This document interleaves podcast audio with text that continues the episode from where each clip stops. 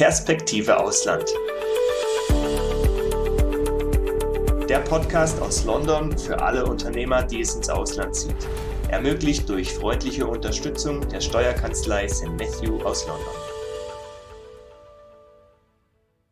Herzlich willkommen bei Perspektive Ausland. Mein Name ist Daniel Taborek. Außerdem mit dabei Sebastian Sauerborn als Gastgeber und Inhaber der Steuerkanzlei St. Matthew. Heute ist unser Gast Dr. Andreas Bosse. Er kennt sich hervorragend aus und erzählt uns so einiges über die Besonderheiten von Monaco. Monaco ist ja ein Land mit besonderem Status. Einerseits ist es in der Eurozone, andererseits aber nicht in der EU. Und es gibt einige steuerliche Besonderheiten, über die wir unbedingt mit ihm sprechen müssen. Bevor wir aber klären, für wen Monaco als Auswanderungsziel in Frage kommt, stellt sich unser Gast selbst kurz vor. Vielen Dank. Ja, also mein Name ist Dr. Andreas Bosse. Ich bin ursprünglich deutscher Rechtsanwalt, bin aber mittlerweile jetzt seit, äh, ja, seit Ende 94, Anfang 1995, also über 26 Jahre, in Deutsch, in Monaco als Rechtsberater ansässig und zugelassen äh, und auch tätig. Äh, ein großer Teil meiner Tätigkeit ist natürlich Personen zu beraten, die nach Monaco umziehen wollen. Und Sie haben es angesprochen, Monaco hat eben eine sehr interessante Stellung, weil es geografisch also wirklich sehr zentral in Europa liegt, sehr verkehrsgünstig durch den Nizza-Flughafen mit allem verbunden ist. Selbst mit Auto ist man sehr schnell in Mailand etc. Äh, aber Monaco ist eben nicht EU-Mitglied gehört aber zoll- und mehrwertsteuermäßig zur Europäischen Union, was natürlich alle Import-Export-Geschichten viel einfacher macht. Und wir haben natürlich auch den Euro. Klasse, war eine schöne kurze Zusammenfassung. Ähm, vielleicht ähm, beginnen wir mal so, dass wir uns äh, erstmal über Monaco selbst als Land oder als möglichen Wohnsitzort äh, kurz unterhalten. Also wie kann man sich das Leben in Monaco vorstellen? Man darf einzig vergessen, Monaco ist sehr klein. Die ganze Fläche dieses Staates ist rund, glaube ich, zwei Quadratkilometer. So als Vergleich, ich glaube, Central Park in New York ist ungefähr genauso groß wie das ganze Land Monaco.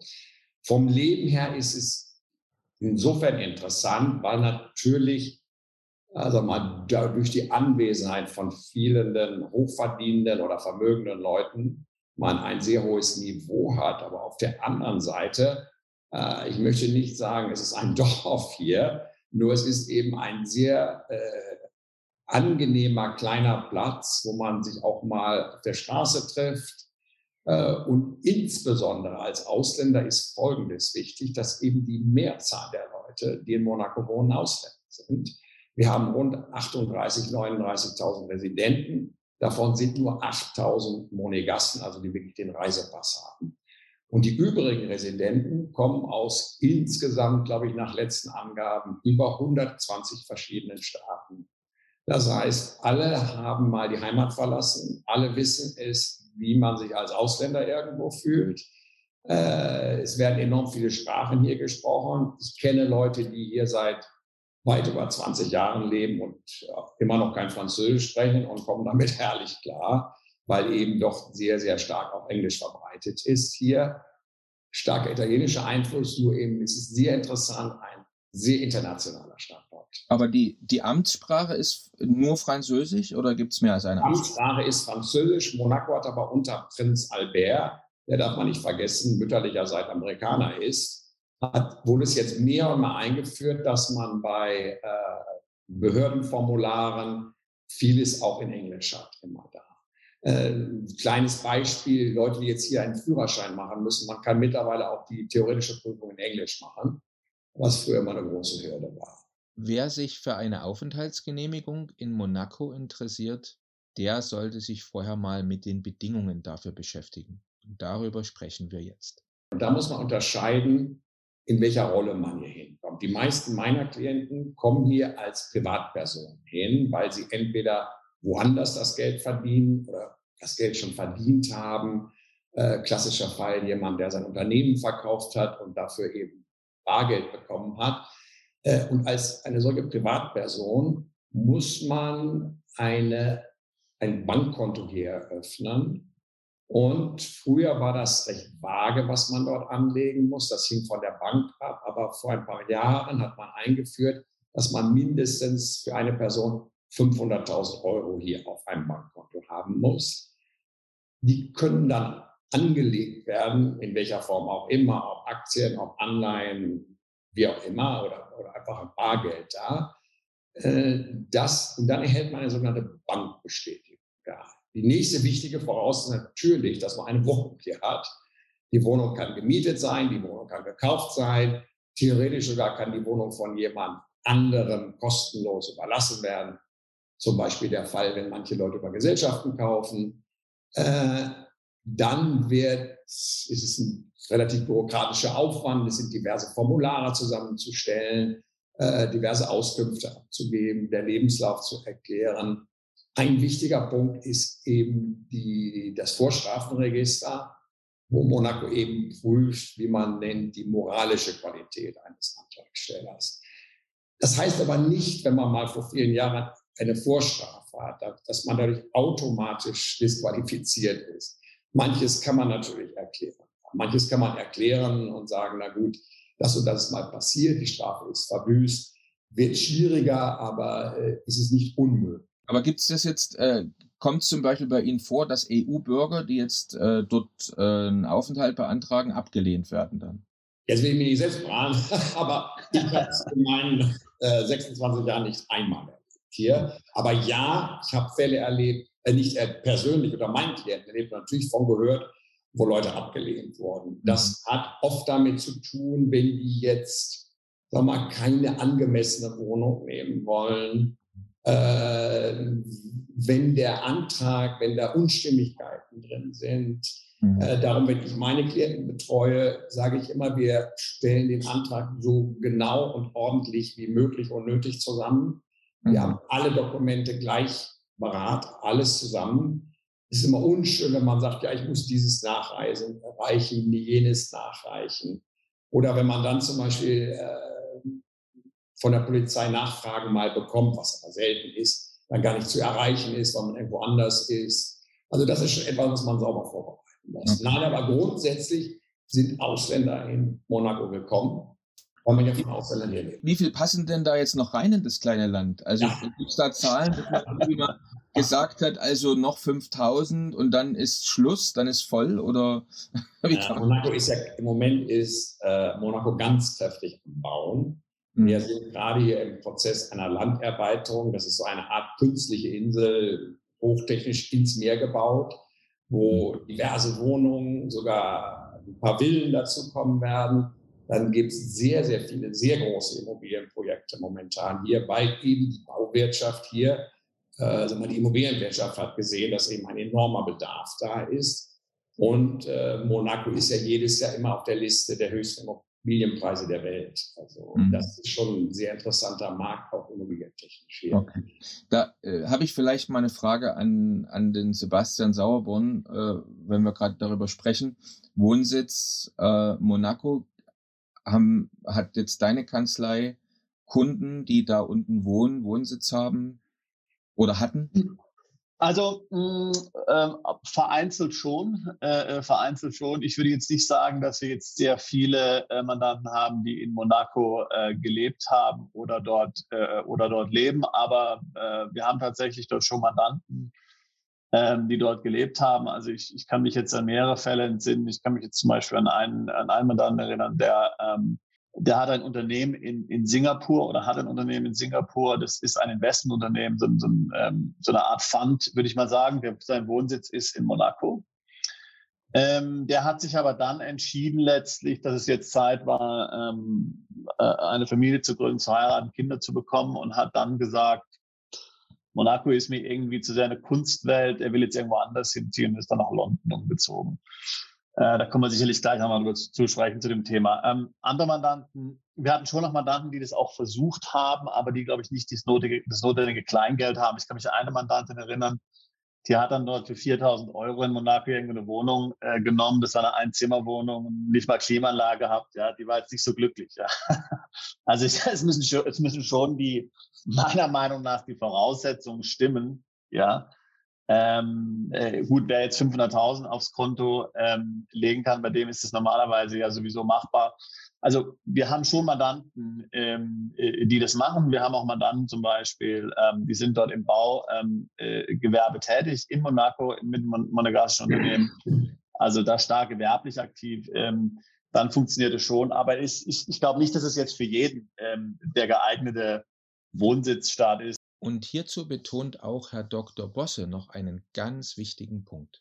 Äh, ich sage immer, man darf nicht nur nach steuerlichen Kriterien beschauen, sondern man muss auch diverse private, geschäftliche, familiäre Aspekte mit berücksichtigen. Weil eine Wohnsitzverlegung, kommen wir bestimmt noch dazu, ist ein wichtiger Schritt, der natürlich das Leben verändert. Und äh, das sollte man schon gut geplant haben und auch eben nicht nur steuerliche Aspekte berücksichtigen.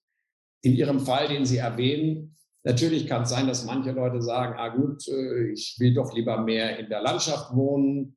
Äh, gut, es gibt hier eine recht beliebte Variante natürlich, die früher steuerlich sehr kompliziert war, mittlerweile leichter geworden ist.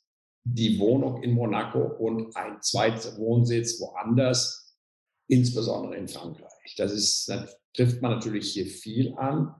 Da gibt es dann wieder ganz bestimmte Grenzen zu beachten, je nach Land, je nach Land des Zweitwohnsitzes ist das unterschiedlich. Äh, ich habe auch viele diese Kombination Monaco-Wohnsitz und Zweitwohnsitz in Florida. In Amerika gibt es sehr präzise Regelungen, die man einhalten muss. Dann gibt es einen, wenn man die überschreitet, gibt es noch einen gewissen Grenzbereich, der auch noch legal ist. Äh, in Frankreich gibt es wieder andere Regelungen, weniger präzise. Nur Österreich, Sie wissen das auch, ich habe auch Klienten, die haben einen Zweitwohnsitz in Österreich. Ähnlich wie Deutschland ist Österreich auch recht aggressiv da, dann jemanden dort steuerpflichtig machen zu wollen, nur weil man einen Zweitwohnsitz hat. Das sind eben genau diese, Herr Sauerborn, Sie wissen dass die wir als Berater eben teilweise den Klienten vor Augen führen müssen. Weil ich habe festgestellt, dass viele sagen, ja, mein Freund aus dem Golfclub, der macht das ja seit. Ja, genau, genau, genau. und ich habe gehört, man macht das so und ich habe über Internet mal nachgesehen und das geht ja auch alles. Und äh, also, aber Sie werden bestätigen, das internationale Steuerrecht ist sehr kompliziert, ist noch komplizierter geworden in den letzten Jahren. Und äh, da sollte man nicht mit rumspielen. Ich habe es leider auch erlebt, dass ansonsten sehr professionelle Berater in Deutschland, die sehr kompetent in anderen Dingen sind, aber gerade was jetzt zum Beispiel Thema Monaco angeht, weil es ja doch ein besonderer Standort ist, äh, unter uns äh, teilweise wirklich Blödsinn erzählen. ja, und ich meine, ich bringe auch, ich bringe zum Beispiel immer die ganze Saga um Boris Becker, ja, als ein ja. Standardbeispiel. Ja, also Scheinwohnsitz aller Boris Becker. Ich meine, der hat so getan, als würde er in Monaco leben, war aber in Wirklichkeit die ganze Zeit da in München bei der Schwester im Haus, ja. Genau. Und so. Und, genau und das geht natürlich nicht. Das kann man nicht machen. Ja, wenn, wenn einem jetzt München so gut gefällt, lustigerweise Übrigens ist ja das italienische Wort für München Monaco auch. Ja? Monaco, genau. Ja. Also wenn es einem so gut in München, in Bayern gefällt, dann muss man halt die hohen Steuern in Deutschland akzeptieren. Ja? Kann sich aber nicht dort permanent aufhalten und erwarten, man wird in Monegasse steuerlich behandelt. Also da sprechen Sie einen guten Punkt an. Ich wurde damals mal von einer, vergessen welche Zeitung das war, dazu interviewt. Äh, und da habe ich gesagt, also entweder war er sehr schlecht beraten und er war eben, was wir auch kennen, beratungsresistent. Mhm. Weil genau wie Sie sagen, man muss sich im Klaren sein. Gerade im Verhältnis zu Monaco zählt nicht, wo der Mittelpunkt der Lebensinteressen ist, weil das, das geistert immer nach wie vor noch rum. Warum? Dieser Mittelpunkt der Lebensinteressen, wenn man entscheidet, wo der Haupt- oder Nebenwohnsitz ist, ist typisch in Doppelbesteuerungsabkommen zu finden. Also zum Beispiel, wenn man in Deutschland wohnt und noch ein Haus in Frankreich hat, entscheidet letztlich der Mittelpunkt der Lebensinteressen. Wenn man aber in Monaco wohnt und noch ein Haus oder einen Wohnsitz in Deutschland hat, entscheidet eben nicht das Doppelbesteuerungsabkommen, weil es ein solches nicht gibt. Weil Monaco hat so gut wie keine echten Doppelbesteuerungsabkommen. Und das ist eben, wo sehr viele Leute sich vertun, wo ich immer sage, ganz wichtig zu wissen, wenn man noch irgendwo einen anderen Zweitwohnsitz hat, entscheiden eben die Regelungen des Landes, wo sich der Zweitwohnsitz befindet. Wir kommen immer die Frage, ja, wie viel Zeit muss ich denn in Monaco verbringen? Dann sage ich immer, gut, es gibt gewisse Regelungen. Wenn man drei Monate hier ist, muss man eine Aufenthaltsgenehmigung haben. Wenn man eine Residenzbestätigung haben will, die man zum Beispiel im Verhältnis zu Deutschland gar nicht braucht, muss man mindestens sechs Monate und einen Tag hier sein. Aber Monaco ist meist nicht das Problem. Wenn, ich sage immer, wenn Sie nicht in Monaco sind, wo halten Sie sich denn dann auf? Weil das ist ja, was viele sagen, Verhältnis Dubai. Ja, in Dubai, da zählt ja keiner, ob ich da bin oder nicht da bin. Und da sage ich immer, ja, aber gut, wo halten Sie sich denn auf, wenn Sie dann nicht zum Beispiel in Dubai sind? Und dann wird nee. Das ähm. Problem kommt nicht von Monaco, das Problem kommt nicht von Dubai, das Problem kommt nicht von Malta, das Problem kommt immer von dem oder den Ländern, wo man den Rest der Zeit verbringt. Ja, absolut. Sie haben völlig recht. Ja. ja, genau meine Erfahrung, genau das gleiche, ja, absolut. Sie haben einmal gesagt, es gibt keine echten Doppelbesteuerungsabkommen, aber es gibt einen, Informat also gibt einen Informationsaustausch. Da Monaco, wenn wir auch noch darüber sprechen, keine persönliche Einkommensteuer hat, haben die natürlich nicht viel an den Tisch zu bringen, um mit anderen Staaten zu verhandeln. Äh, Im Zuge dieser ganzen OECD-Bewegung hinsichtlich Steuertransparenz, hinsichtlich Verhinderung von Steuerhinterziehung, Schwarzgeldkonten etc., ist Monaco natürlich wie Schweiz in alle in diesen Druck gekommen, eben hier auch transparenter zu werden. Vor noch einigen Jahren war das eben so, wenn das deutsche Finanzamt hier bei einer Bank angefragt hätte, äh, hätte man einfach den Hörer aufgelegt sozusagen. Mittlerweile hat Monaco mit diversen Ländern, unter anderem Deutschland und EU, eben automatische Austauschabkommen. Und darum sage ich immer, jede steuerliche Lösung, und Herr Sauerborn, Sie werden das bestätigen, muss der Lupe der jeweiligen Finanzämter standhalten. Alle Lösungen, wo man sagt, ah, wir versuchen Geld zu verstecken, wir haben ein Konto in der Schweiz und diese hat die Vergangenheit gezeigt, funktioniert nicht. Fassen wir das jetzt alles nochmal zusammen. Wir versuchen immer Lösungen zu finden, die ganz sauber sind, wo man sagt, wenn eben noch irgendwo Steuern zu bezahlen sind, zahlt man die. Andere, die man legal vermeiden kann, ist sozusagen unser Job, gerne, gerne, gerne. Nur alles, was Tricksereien angeht, funktioniert langfristig einfach nicht mehr. Ähm, zum Thema Steuern interessiert äh, uns, beziehungsweise auch unsere Hörer und Zuschauer vielleicht noch, was gibt es denn jetzt für Steuern in Monaco? Also Monaco hat, äh, ähm, wie ich gesagt habe, es gibt keine persönliche Einkommensteuer, es gibt keine Vermögensteuer, es gibt keine Kapitalertragssteuer, es gibt keine Veräußerungsgewinnsteuer, wenn Sie also eine Immobilie kaufen und die nach einem Jahr mit, was ist ungewöhnlich den letzten Jahren war, 10, 20 Prozent veräußern, gibt es darauf keine Steuer. Es gibt Erbschaftssteuer, gibt es, was viele nicht wissen, nur die Steuersätze im Verhältnis unter Ehegatten und in gerader Linie, wie wir Juristen das nennen, also Kinder, Enkelkinder, Eltern, Großeltern, ist der Steuersatz null. Und der geht dann über Geschwister, Onkel, Tanten. Bei bis zu Unverwandten kann der auf 16 Prozent hochgehen. Also ich sage mal, klassisches Beispiel, ein unverheiratetes Paar äh, lebt hier und einem passiert was davon, der Partner erbt das, äh, hat man 16 Prozent Steuer. Nur da kommt eben das eins wichtig zu wissen, Monaco erhebt Erbschaft und Schenkungssteuer nur auf Vermögensstände, Gegenstände, die in Monaco gelegen also Thema Bankkonto. Ein Bankkonto, das in Monaco liegt, da liegt dieser Erbschaftssteuer in einem solchen Fall, ein, mit Nichtverwandten. Ein Bankkonto, was im Ausland liegt, würde nicht darunter fallen. Also das sind alles Details. Also, aber in der normalen, klassischen Familiensituation, äh, wo man eben das Geld an die nächste Generation geben will oder muss, äh, gibt es eben keine. Was es hier in Monaco gibt, und da gehört man eben mit zum EU-System, ich sage, ist die Mehrwertsteuer. Die Mehrwertsteuer ist hier, der Satz ist 20 Prozent. Und das ist mittlerweile die Haupteinnahmequelle für das Staatsbudget geworden hier. Und äh, das ist eben, wo Monaco davon lebt, dass Leute hier in Restaurants gehen, äh, Jacken kaufen, äh, Autos kaufen, was hier sehr beliebt ist und, und. Ja, da, da, da komme ich jetzt natürlich zum Thema, oder da liefern Sie mir ein Stichwort, das ich eigentlich viel später fragen wollte. Aber jetzt haben Sie von Jackenkauf und Restaurantbesuchen gesprochen. Äh, wie ist denn das jetzt in der Corona-Situation? Also geht man in Monaco noch ins Restaurant und kann man sich die teure Jacke kaufen im Geschäft? Ja. Also Monaco ist, äh, hat selbst in den ersten Corona, war Monaco, ich glaube, der ziemlich einzige Platz in, in Westeuropa, wo die Restaurants immer offen.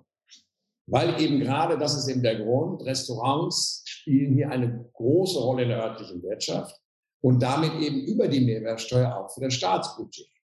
Und Monaco, obwohl da Frankreich natürlich ein bisschen dumm geguckt hat, hat die Restaurants immer aufgelassen. Es gab mal in ganz schlimmen Zeiten, gab es mal das abends geschlossen war, das Sperrstunde war. Im Moment ist alles offen. Gut, hier ist auch, man muss den Gesundheitspass haben, also geimpft sein oder getestet. Aber äh, aktuell, die, die Restaurants sind voll. Also es ist, ist äh, gar kein Thema. Weil hier Monaco ist eben ein Standort, wo Leute viel ausgehen da. Sei es morgens einen Kaffee in einem kleinen Café trinken, äh, mittags zum Lunch gehen und so weiter. Aber bei der Gelegenheit auch. Das ist eben auch etwas Interessantes. Gerade in Deutschland wird ja immer so diese Glitzer-Glamour-Welt von Monaco da verbreitet. Und äh, da muss man sagen, ja, gibt es hier, bloß eben nur ein Teil. Wenn man das nicht will, äh, kann man hier ganz ruhig und zurückgezogen leben. Ich habe Klienten, zum Beispiel aus dem Sportbereich, die, die sehr prominent sind. Und weil die so und so schon durch ihre Tätigkeit sehr viel auf irgendwelche Events und sowas gehen müssen, die hier dann ganz ruhig und zurückgezogen leben. Weil in Monaco ist eine Sache, da ist eben recht, wenn man öfter mal Prominente hier sieht, man belästigt die Prominenten hier nicht groß, da, nicht wahr? Also die können ganz ungestört im, im Restaurant sitzen und da springen dann nicht gleich 100 Leute auf. Und die leben ganz ruhig hier, gehen äh, zu Fuß in den Supermarkt und, und, leben ihr ruhiges Leben. Also man, man kann haben, was man will. Kommen wir jetzt zum Thema Unternehmensgründung. Also welche Rechtsform würde man denn üblicherweise in Monaco wählen? Zwei Sachen, sowohl von der Gründungsseite als auch von der steuerlichen Seite, die wir für Unternehmen noch nicht angesprochen haben. Entgegen weit verbreiteter Vorstellung ist Monaco nicht ein typischer Standort für Unternehmensgründung. Warum? Jede wirtschaftliche Tätigkeit im Sinne einer kommerziellen wirtschaftlichen Tätigkeit, freiberuflichen Tätigkeit, bedarf einer staatlichen Genehmigung. Hm. Das ist ein Vorgang, wo man einer der Genehmigungsbehörde hier ganz klar sagen muss, was man vorhat, welches Projekt man hat, äh, wie die Gründer qualifiziert sind, ein solches Projekt umzusetzen. Man muss normalerweise geeignete Büroräume zu nachweisen. Da gibt es in der Anfangsphase gewisse Möglichkeiten für Startups da in Business Centern, aber langfristig muss schon da eine Substanz da sein. Äh, es gibt hier nicht Genehmigungen, wie wir es etwa aus Deutschland kennen, äh, Grundgeschäfte aller Art. Nein, nein, hier wird die Genehmigung wirklich sehr speziell erteilt. Also ich sage mal zum Beispiel bei einem Geschäft, ja, Verkauf von Schuhen und Lederwaren. Dann kann aber die Person nicht morgen plötzlich da Getränke verkaufen. Also das ist schon sehr eingegrenzt. Das ist diese Genehmigungsprozedur. Die sagen immer, sie machen schneller mittlerweile, aber man muss grob mindestens zwei Monate dafür rechnen und diverse Formulare vorlegen und, und präsentieren. In meinem, meiner Ansicht macht diese, diese Art kommerzieller Gesellschaft in Monaco nur wirklich Sinn, wenn man wirklich auch ein Geschäft vor Ort oder von hier aus wirklich ausüben will, weil man eben Personal vor Ort braucht und so weiter. Als reine Struktur, um Einkommensquellen, sagen wir mal, zu strukturieren, eignet sich eine solche Gesellschaft meist nicht, ähm, weil dann noch im nächsten hinzukommt, dass es hier eine Gewinnsteuer gibt. Alle Unternehmen, die mehr als 25 Prozent ihres Umsatzes außerhalb von Monaco machen, unterliegen im Prinzip einer Gewinnsteuer hier. Die ist jetzt gerade gesenkt worden, stufenweise wird die gesenkt von 33 irgendwie auf, weiß gar nicht, auf 27 Prozent oder was da. Äh, das hört sich schlimmer an, als es ist, weil da gibt es diverse Abzugsmöglichkeiten, wodurch der effektive Steuersatz hinterher wesentlich geringer ist. Siebtes Beispiel. Äh, der Geschäftsinhaber kann sich selbst eine Vergütung auszahlen, wenn er hier in Monaco. Diese Vergütung ist für die Gesellschaft oder für, die, für die, das Unternehmen Kosten, die er absetzen kann. Und da gibt es gewisse Grenzen, die nach Umsatz gestaffelt sind, wie viel man da rausnehmen kann. Und das ist sehr hoch, weil in, wenn der Unternehmensinhaber das Geld dann als Monaco-Resident wieder in seine private Tasche bekommt, ist für ihn wieder steuerfrei, weil es keine private Einkommensteuer gibt. Also nur um das zu sagen, wenn man jetzt vor Ort hier ein Geschäft hat, macht Sinn. Nächstes Beispiel, hat man vor Ort ein Einzelhandelsgeschäft, so ein Restaurant, ist es ganz steuerfrei. Und das ist natürlich hochinteressant. Für andere Fälle, wo man wirklich sagt, Herr Sauerborn, und Sie kennen sich da auch sehr, sehr gut mit aus, wenn man sagt, ich muss hier eine gewisse internationale Geschäftstätigkeit gesellschaftsmäßig, unternehmensmäßig strukturieren, arbeite ich gerne mit Kombinationen von Wohnsitz in Monaco und einer Gesellschaft je nach Projekt in einem anderen Standort. Mhm. Da gibt es viele interessante Möglichkeiten, viele solide Möglichkeiten von äh, professionell gemanagten äh, Gesellschaften, die einem steuerlich wesentlich mehr bieten können und auch viel, viel schneller umzusetzen. Da äh, würde ich an der Stelle gerne auch mal direkt die Frage an den Sebastian Sauerborn richten. Äh, weil das, was jetzt der äh, Herr Dr. Bosse gesagt hat, da waren einige positive Aspekte, einige negative Aspekte. Mich interessiert, äh, ob darin vielleicht auch der Grund liegt, weshalb wir bis jetzt Monaco noch nicht als Wohnsitzempfehlung auf unseren Webseiten anbieten. Vielleicht äh, kannst du da was dazu sagen.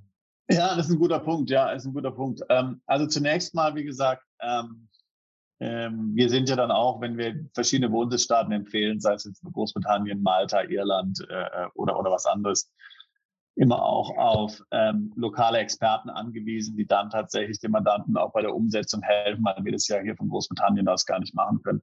Das kennen wir ja dann Herrn Dr. Bosse. Jetzt kann man sich überlegen, ähm, ob wir jetzt hier ähm, Monaco dann ähm, äh, gerne empfehlen würden. Aber es ist eben, äh, es ist eben äh, in, der, in der Regel doch so, ähm, dass äh, Monaco halt doch, wie Herr Dr. Boss ja schon angesprochen hat, relativ hohe Auflagen hat, ja, was jetzt den Umzug an, was den Umzug anbelangt. Er hat ja schon gesagt, man muss 500.000 bei einer Bank einlegen. Die Immobilien sind relativ teuer. Also es ist halt schon so, äh, selbst jetzt bei gut verdienenden äh, Mandanten, die jetzt da im, im, im höheren sechsstelligen Bereich oder so verdienen, ist es schon natürlich eine happige Hausnummer, ja, äh, da über, da, darüber hin äh, wegzukommen. Natürlich jetzt ein Unternehmen verkauft hat und da einen Schnitt machen will im Leben, dann ist es sicherlich, dann ist es sicherlich noch mal was, äh, dann ist sicherlich mal was anderes, ja. Aber so, es ist eben noch einfacher, sage ich mal, in Länder wie jetzt Malta oder sowas, Entschuldigung, ist doch einfacher in, in Länder wie Malta umzuziehen, ähm, zum Beispiel ähm, als, als, als, nach, als, als nach Monaco. Aber wie gesagt, also ähm, es gibt schon eine gewisse Klientel, für die natürlich Monaco ähm, absolut äh, geeignet ist. Ja. Ähm, und ähm, auch wenn wir das bisher nicht sehr, sehr aktiv, sage ich jetzt mal, ähm, hier ähm, beworben haben, ähm, halte ich natürlich für Monaco absolut ähm, einen, einen sinnvollen Ort, äh, um den Wohnsitz anzumelden. Bei den demografischen Kennzahlen der Expats oder Auswanderer, die in den letzten Jahren nach Monaco gekommen sind, da hat Herr Dr. Bosse eine Veränderung festgestellt. Während früher, wie gesagt, hatte Monaco so ein bisschen das, den Ruf, da ja so Thema, die Leute, die sich zur Ruhe gesetzt haben, ziehen sie hier hin. Nein, ich habe also im, im, in den Mandanten in den letzten Jahren sehr, sehr viel jüngere Leute gehabt, die noch geschäftlich voll aktiv sind. Ein großer Teil eben kommen irgendwie mit Tech-Branche irgendwie mhm. direkt oder indirekt zu tun, weil wie wir heute ja auch, man benutzt Zoom, man kann im Prinzip von wo auch immer aus arbeiten und äh, äh, da hat doch also die Klientel sich geändert und gerade eben Leute, die internationale Geschäfte machen, ohne jetzt physisch da an Fabriken gebunden zu sein und wo man jeden Tag anwesend sein muss, da gibt es eben sehr interessante Möglichkeiten, den, den Wohnsitz in Monaco mit ausländischen Gesellschaftsstrukturen zu verbinden. Und äh, da, das, da, das haben eben gerade auch, was ich gesagt habe, viele noch voll aktive Geschäftsleute erkannt und ziehen hier hin. Also, also das glaube ich auch. Das glaube ich auch. Sie haben ja sicherlich auch, also wahrscheinlich erlebt, dass jetzt zum Beispiel hier Covid und so weiter für viele Leute doch so ein gewisser Katalysator ist, dass man sagt, naja, okay, Jetzt machen wir schon seit zwei Jahren mit Zoom, äh, wie Sie selbst angesprochen haben. Ich meine, wo ich, von wo ich jetzt zoome, ja, ist ja nun wirklich egal, ja. Warum soll ich in Deutschland sitzen und dort 50 Prozent Steuern bezahlen, ähm, ja. wenn ich auch von, von Monaco aus zum Beispiel äh, zoomen kann? Ja. Und ich glaube, das hat bei vielen Leuten, und das sehen wir auch bei unserer Mandantschaft, auch tatsächlich auch ähm, gewisse ähm, Gedank, äh, gedankliche Prozesse in Gang gesetzt, ja, die sich das Ganze jetzt tatsächlich neu überlegen. Hinzu kommt natürlich, ähm, und das ist ja vielleicht auch nochmal ein interessanter Punkt anzusprechen, dass ja gerade auch im Bereich Krypto ja doch sehr hohe Vermögen mittlerweile äh, ja. geschaffen wurden und wer da im richtigen Moment eingestiegen ja. oder ausgestiegen ist, ja, ist ja nun wirklich hier sehr, sehr gut situiert, kombiniert mit diesen sehr attraktiven Bewertungen der Tech Branche ja an der Börse momentan, ja, ähm, oder generell auch Venture Kapital, ja. Da werden ja doch momentan, kann man nur sagen, fast Fantasiewerte erzielt, ja. Und wenn dort jemand jetzt ähm, äh, äh ein Unternehmen aufgebaut hat, also wir haben, wir haben einen Mandanten, der hat ein Unternehmen aufgebaut, die organisieren so virtuelle Events, ja. Ja. Die, die, sind, die sind von, von, von 20 Mitarbeitern auf 1000 Mitarbeiter in einem halben Jahr oder so angestiegen oder in einem Jahr. Ja. Oh. Und sind jetzt bewertet mit ein paar Milliarden. Ja. Da ist zum Beispiel einer der, das ist genau das Thema, äh, äh, der Aktionäre, die im Unternehmen auch mitarbeiten, ähm, der auch unser Mandant ist, der ist jetzt in die Bahamas umgezogen. Ja? ja. Ähm, hauptsächlich deswegen, weil die Büros in Miami haben. Ja? Und ja. Äh, da ist natürlich Bahamas dann gut, gleiche Zeitzone, man ist eine halbe Stunde drüber. Äh, Wäre das jetzt in Europa, äh, hätte das stattgefunden, dann äh, würde er wahrscheinlich auch Monaco in, An, in, in, in Anbetracht ziehen. Ja. Ja, so, wie Sie ja auch, Herr Sauer. Ich betreue auch nicht nur Monaco, sondern ich betreue ja so mal im Prinzip auch andere Standorte, weil äh, das auch eben wichtig anzusprechen. Es geht ja gar nicht im ersten Schritt nur um Stand, den Standort, welche Voraussetzungen sind. Der erste Schritt sollte immer sein, die Analyse der steuerlichen Voraussetzungen und Folgen eines Wegzuges, egal aus welchem Markt.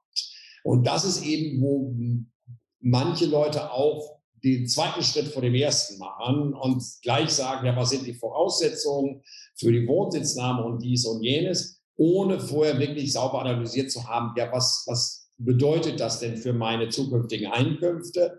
Was bedeutet das eventuell im Hinblick auf eine Wegzugsbesteuerung, Entstrickung etc., was, wie gesagt, sich meist handeln lässt, nur es muss eben vernünftig untersucht werden. Und das äh, kann ich nicht genug unterstreichen, äh, und Sie werden mir da zustimmen. Das ist ein ganz, ganz wichtiger Punkt, dass man erst sagt, macht es überhaupt Sinn, wegzuziehen, egal wohin. Und im zweiten Schritt dann sagt, okay, was, als, was kommen als Standorte in Frage? Äh, wie gesagt, es gibt diverse andere Standorte. Italien bietet eine Pauschalbesteuerung mittlerweile an. Äh, ich hatte gerade gestern ein langes Gespräch mit einem Klienten davon, wo wir überlegt haben, Italien oder Monaco, der unter 30 ist, ein junger Mann, und der trotzdem sagt, nein, mir gefällt eben Monaco besser, äh, weil es vom täglichen Leben einfach mehr bietet. Äh, es ist ein enorm sicherer Standort, was heute auch immer wichtiger wird. Hier also so gut wie keine Kriminalität, äh, internationales Publikum, gute Verkehrsanbindung durch den Nizza-Flughafen. Da kommt eben das wieder hinein, dass man sagt, es sind nur steuerliche Motive, es sind eben auch die privaten Motive. Jemand anders wird vielleicht sagen, nein, ich möchte gerne eine äh, große, landschaftlich schön gelegene Villa in Italien haben. Gut, dann sagt man eben, okay, lass uns mal angucken mit der Pauschalbesteuerung da. Und wie Sie auch, ich habe Kooperationspartner vor Ort und äh, das kann auch funktionieren. Und wie gesagt, Malta etc., Portugal kann interessant sein. Äh, Dubai auch immer wieder, wobei Dubai ein bisschen speziell ist, aber na gut. Und äh, oder Herr Sauer, wo Sie sitzen, Herr Sauerborn, England hat nach wie vor noch für Ausländer sehr, sehr interessante Seiten. Ja. Ja, und ich meine, es gibt jetzt ja, also wenn Sie von England sprechen, meine, es gibt ja gewisse Trends, also zum Beispiel Brexit ähm, ist jetzt ja auch, sagen wir mal, die Wohnsitznahme in Großbritannien doch auch mit einigen Hürden mittlerweile verbunden ja. für Leute, die jetzt nicht davor den Pre-Settle-Status beantragt haben. Auf der anderen Seite, ähm, auf der anderen Seite wird ja die, die deutsche Wegzugsbesteuerung ab nächstes Jahr verschärft.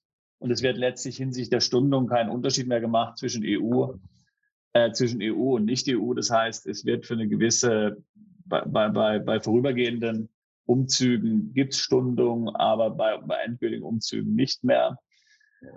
Das heißt ja eben auch aber, dass die auf einmal dann die ganzen Nicht-EU-Staaten ja, für, für Umzüge äh, dann äh, auf jeden Fall interessanter werden, weil ich ja sowieso keine Stundung mehr beantragen kann, äh, wenn ich jetzt, ähm, äh, wenn ich jetzt innerhalb der EU umziehe. Ja. Und das sind eben doch Dinge, und eben wie gesagt, auch Covid hat so eine grundsätzliche Flexibilität bei den Menschen mittlerweile ausgelöst, zumindest bei denen, die sich leisten können, die sowieso mobil sind aufgrund der, auf, aufgrund der Tätigkeit. Ja. Und da sehe ich auf jeden Fall, also wir haben jetzt momentan ähm, auf jeden Fall vermehrte Anfragen, auch für Leute, die nach Panama umziehen wollen, äh, die nach Dubai umziehen wollen. Meine persönliche Erfahrung ist mit Mandanten, die jetzt diese Umzüge ganz weit weg machen, ja, Dubai oder Panama, dass die oftmals wieder zurückkommen, ja, weil die das unterschätzt haben, was das tatsächlich bedeutet, ja. Ähm, Monaco kann man sich natürlich schon viel eher vorstellen, weil es ja im Grunde europäisch, sehr europäisch ist. Es ist nah dran man, wie Sie schon gesagt haben, man ist in, in Nizza überall. Jeder kennt die Côte d'Azur, jeder war schon mal im Urlaub in Südfrankreich. Ja, also das ist alles sehr, äh, sehr nah und, und daher doch ähm, möglicherweise mentalitätsmäßig viel einfacher vorstellbar. Und dennoch verlassen ja immer mal wieder Auswanderer ihre neue Heimat. Warum? Sebastian kennt dafür einige Gründe. Ja, also ich würde sagen, was meine, meine Erfahrung mit Panama und Dubai ist, aber nicht nur ehrlich gesagt dort, auch zum Beispiel Zypern. Also ich kenne etliche Mandanten, die von Zypern nach Malta umgezogen sind. Ich kenne relativ wenig Leute, die von Malta dann wieder, wieder weggehen. Aber ähm, Zypern schon hat schon gewisse Nachteile gegenüber Malta. Ja. Und Monaco. Ähm, und ähm, jetzt bei Monaco ist meiner Meinung nach, äh, wie ich vorhin das Beispiel erwähnt habe, von der Mandantin, die einfach nicht die notwendigen Mittel hatte, um sich dort, äh, äh um sich dort, dort entspannt leben zu können.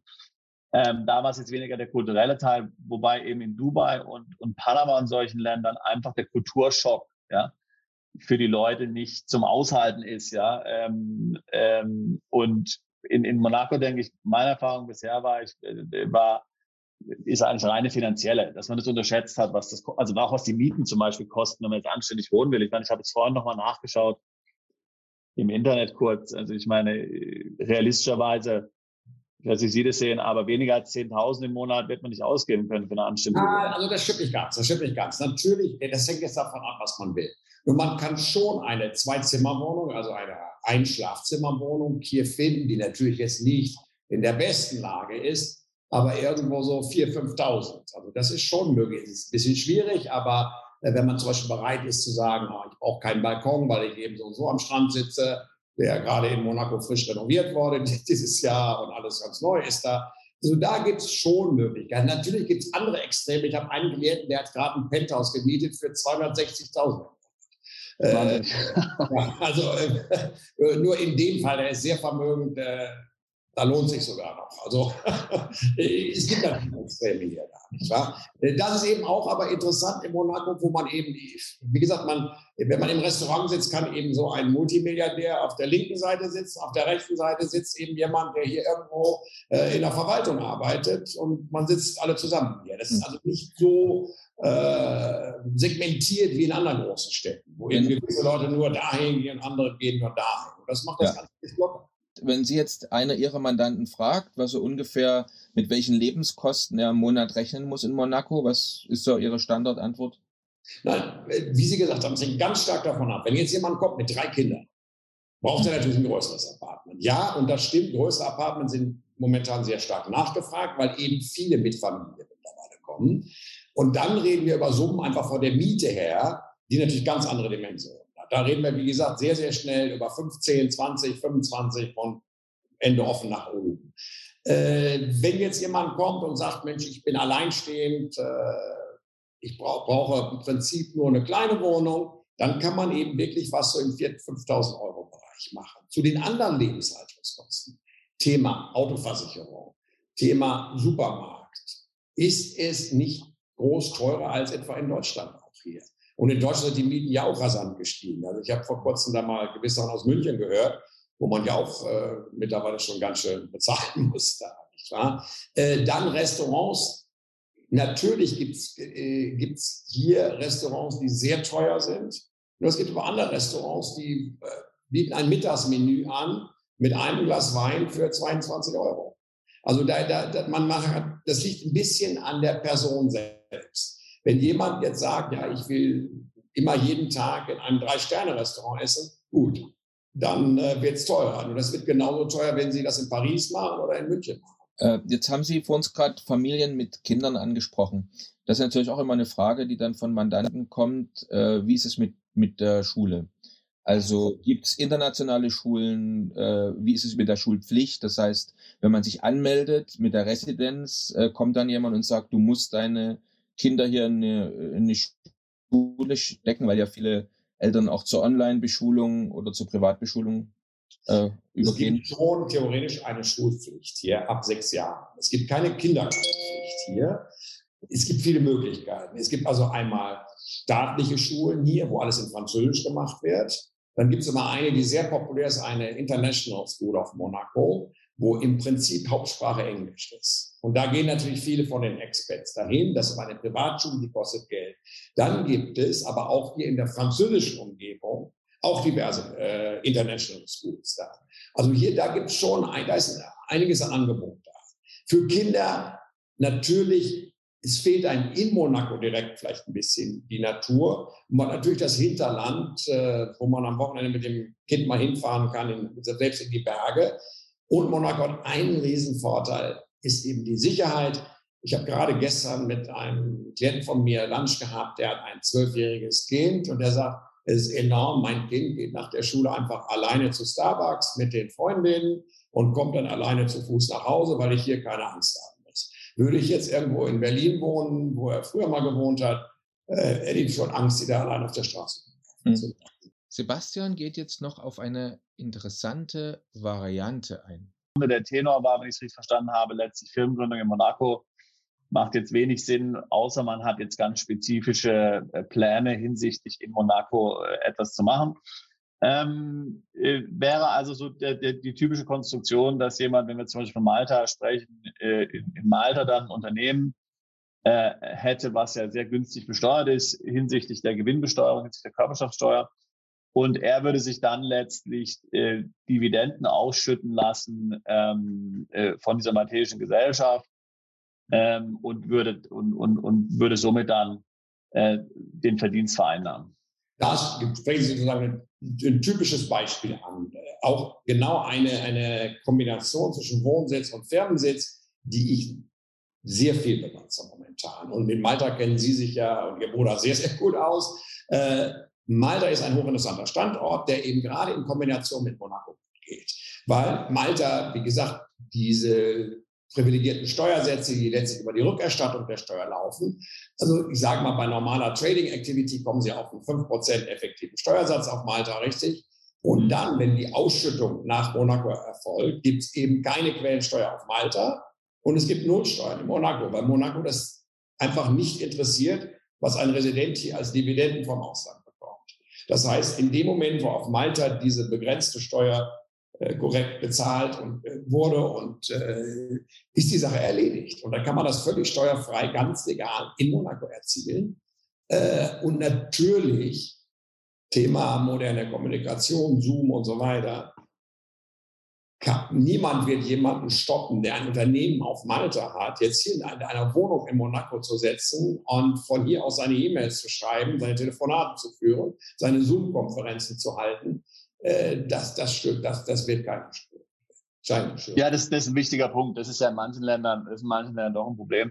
Man sollte vielleicht noch mal eine Sache ansprechen und ich frage mich, ob Sie dazu auch Erfahrung haben. Ähm, also wir hatten mal einen Mandanten tatsächlich, der hat auch in Monaco gelebt und ähm, der hat dann ein deutsches Unternehmen ähm, investiert ähm, oder ein deutsches Unternehmen übernommen und hat dort dann nach einer Holdinggesellschaft gesucht und äh, jedenfalls ähm, äh, wir sind dann mit seinem steuerlichen Berater zu dem Schluss gekommen, dass es ohne weiteres nicht geht, mit einer ähm, äh, hier Gewinne aus einer deutschen GmbH selbst über eine EU-Holding in Malta zu vereinnahmen, weil entsprechend es eine Klausel gibt ähm, äh, im deutsch-maltesischen ähm, Doppelsteuerungsabkommen, wo letztlich eine äh, wo, die, wo die Benefits, wo die Treaty Benefits im Grunde ähm, limitiert werden, wenn diese Gesellschaft nur dazu dient, eine Besteuerung, eine Quellenbesteuerung zu vermeiden in Deutschland, die ja zu tragen kommen würde, wenn er direkt diesen Anteil halten würde an der Gesellschaft.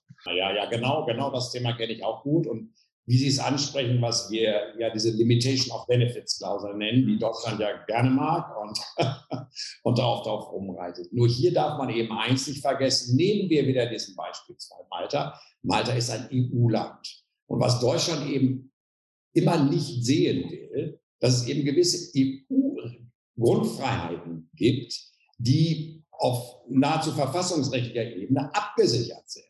Und Deutschland, wie auch Frankreich, haben ja schon mehrere Male eine kleine Ohrfeige vom Europäischen Gerichtshof bekommen, weil gewisse Länder wie eben gerade Deutschland immer viel zu weit gehen, einfach sagen, ja, also das erkennen wir nicht an, jenes erkennen wir nicht an. Äh, auf Basis des EU-Rechts hat ein EU-Bürger normalerweise die Möglichkeit, eine Gesellschaft dort zu gründen und zu nutzen innerhalb der EU, wo er will. Teilweise sogar außerhalb der EU, da wird es ein bisschen rechtlich komplizierter. Und der Europäische Gerichtshof sagt eigentlich, nur in klaren Missbrauchsfällen kann man diese Anerkennung versagen.